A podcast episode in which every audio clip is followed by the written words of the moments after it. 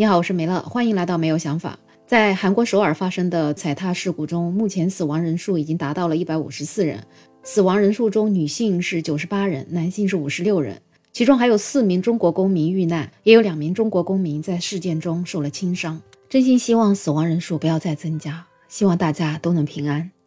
事故发生地梨泰院是一条不足两公里的步行街，里面聚集了很多网红的酒吧、餐厅。事故当天晚上九点之后，人就越来越多。这条街里面有一条比较陡的下坡小巷，它的整个宽度只有五米左右，但是却挤进来几百甚至上千人。在不断的拥挤和推搡的人群当中，有人摔倒了，结果周围的人就成片跟着摔倒，后面的人群就产生了叠加，踩踏事故就这样发生了。事故发生之后，在初期救援的黄金时间，救援的人员甚至没有办法尽快赶到事故的核心现场，因为实在是人挤人。视频里面可以看到，里面的一些人，你想把他拉都拉不出来。事故中死亡的大多都是年轻的男孩、女孩。有一个十九岁的女孩，她跟她的妈妈说，她要去梨泰院跟她的男朋友见面，这是男朋友服兵役前两人的最后一次约会。七个小时之后，女孩的男朋友打电话给她的妈妈，哭着说，女孩已经不幸遇难了。她的男朋友说，女孩被压在一堆人下面压了一个多小时，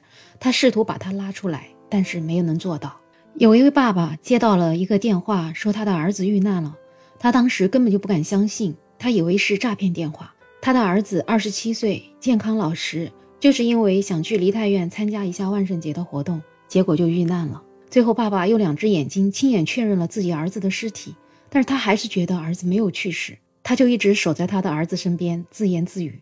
另外还有一位失去女儿的父亲，他抚摸着手机上的女儿的照片，哭了起来。惨案发生的死亡者都被安排在首尔全医医院的殡仪馆里面，整个殡仪馆充斥着失去孩子的父母们的哭声。有一位李先生，他三十多分钟都没有进入太平间，因为他没有勇气去确认尸体是不是他自己的儿子。还有一位听到儿子死亡的消息从釜山赶过来的妈妈，穿着拖鞋，带着蓬乱的头发下了车，失魂落魄地走向了太平间。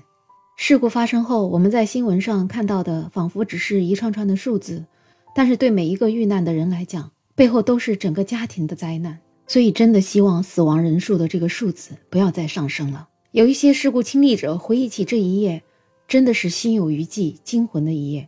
有一个留学生，他说他一出酒吧，面对的就是一排尸体。那一天，因为有他喜欢的说唱歌手在梨泰院的一个酒吧公演，所以他为了看这个公演，二十九号的晚上，他就到了梨泰院的一个酒吧。踩踏事故发生的时候，酒吧里面人声太嘈杂了，而且网络也特别的差，所以一开始他并不知道外面发生了什么。大概到了三十号凌晨两点左右的时候，他走出去了，发现地上有一排盖着布的人，他心里当时受到了极大的冲击。三十号整整一天，他都觉得心有余悸。还有一个女孩，她说再晚一步，她就会身处危险之中。她是在二十九号的晚上八点左右的时候进入了梨泰院。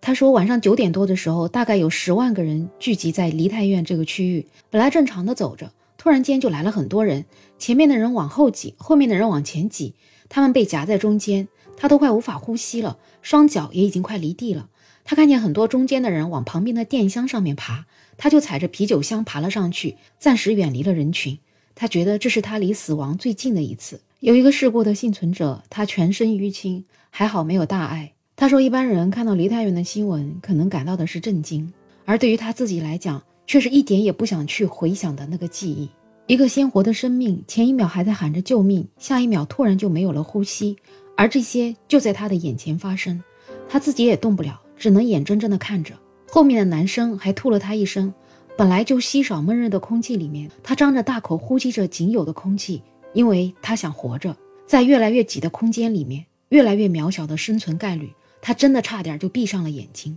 他说他不是矫情，但是当他身边接连死去了三个人，他还跟他们身体贴着身体，脸贴着脸的时候，那种绝望，他一点都不想回忆。后来他看了新闻，他足足在那个里面被困了整整一个小时，他都不知道他是怎么坚持下来的。他只是觉得他不想死。他说他非常后悔，他当天真的就只打算九点半逛到十点半，溜达一个小时就回家。结果没想到，就是这一个小时会是他此生难以忘记的噩梦。这个女孩一直在他的主页上跟大家道歉，觉得他占用了社会资源。但是还好，网友们真的都挺暖心的，让他一定要去看心理医生。让他不用道歉，他也没做错什么。希望他不要用这种歉疚感绑架自己，让他一定要坚强的生活下去。作为一个留学生的妈妈，看到这样的新闻，其实我的心也是特别的心碎和不安的。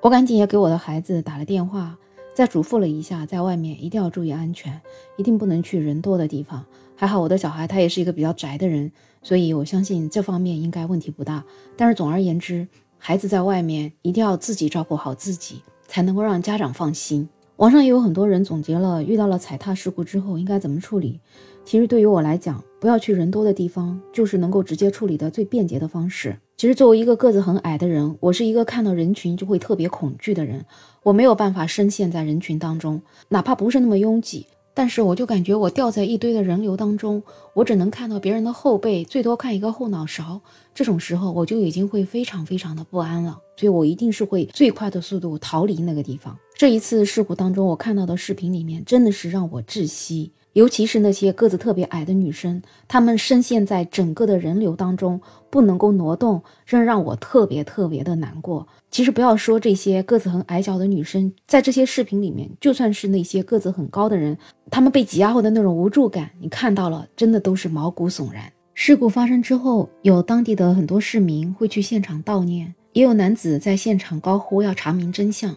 小巷还没有被解封，现场保留事发时的混乱状况。路上仍然可以见到大批的啤酒罐和死伤者逃生时留下的物品，现场也有市民准备了白色的菊花，让有意献花悼念的人可以免费领取。更有一些民众还特地准备了烧酒去悼念死者。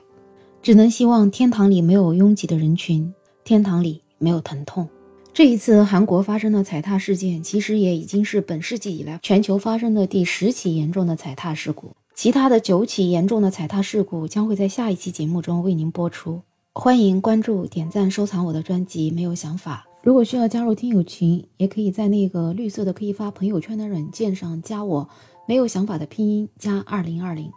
我是梅乐，我们下期再见。